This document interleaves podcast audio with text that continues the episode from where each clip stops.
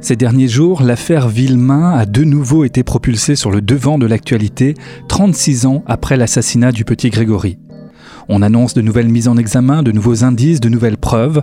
Retour sur ce drame qui trouve ses prémices bien avant la date du 16 octobre 1984.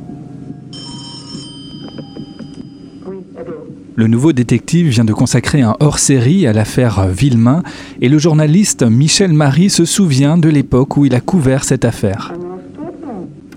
Je rentrais de l'île du Nord, j'avais fait un reportage dans le Nord, 1984. Euh, j'étais journaliste depuis six ans. Je suis rentré en 1978 dans cette profession et à ce titre également, donc le nouveau détective. Et j'entends à la radio, donc c'était à mon avis le lendemain, j'étais en voiture et je rentrais à Paris et je me suis dérouté octobre, euh, les Vosges sont pluvieuses, euh, il y a du brouillard et euh, les habitants ressemblent un petit peu à leur climat. C'est une région de, gens qui sont durs.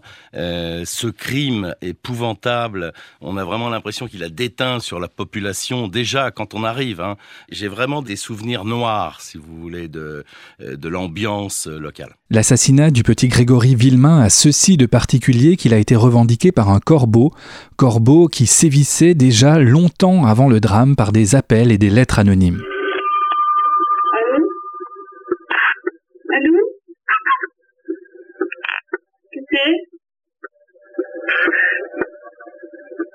On a du même on sait que c'est toujours le même à part ça... Oui, on s'aperçoit très vite, en tout cas les gendarmes s'aperçoivent très vite en commençant l'enquête, euh, que les parents de Grégory, donc Jean-Marie et Christine Villemain, sont harcelés par un corbeau, à la fois par des lettres, mais également par des appels téléphoniques.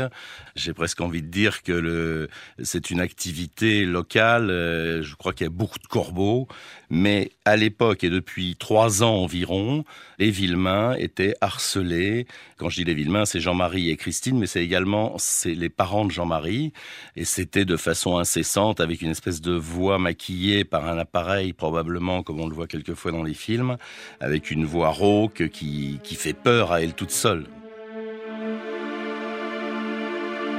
Et on continue à explorer la voix rauque avec euh, ce livre de Thibaut Solano. Bonjour. Bonjour. Alors votre livre La Voix Rauque est sorti il y a trois ans maintenant, mais il ne cesse finalement de d'être ou de revenir dans, dans l'actualité.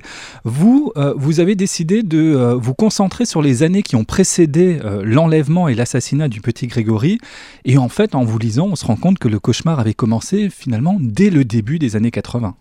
Oui, en fait, moi j'ai voulu m'intéresser à, à ce qu'on peut appeler l'affaire avant l'affaire, c'est-à-dire cette période de trois ans euh, pendant laquelle euh, la famille euh, du petit Grégory, c'est-à-dire ses parents, mais aussi ses grands-parents et même ses oncles et ses tantes, ont été harcelés par un mystérieux corbeau, d'abord à travers des appels téléphoniques malveillants, et ensuite à travers des courriers tout aussi malveillants. Et en fait, ce harcèlement téléphonique annonçait le drame à venir, puisque dès l'année 1983, c'est-à-dire un an et demi avant l'assassinat du petit Grégory, ce mystérieux corbeau avait déjà menacé donc de, s'en prendre à l'enfant. finalement, toute la famille était concernée par euh, ce corbeau. Oui, tout à fait. Ça a commencé d'abord euh, euh, au domicile des parents de Grégory, c'est-à-dire Jean-Marie et Christine Villemain, qui ont reçu des appels silencieux, puis des appels qui ressemblaient à des canulars téléphoniques, puis des appels insultants, agressifs, menaçants. Et euh, ça, c'était à l'été 81.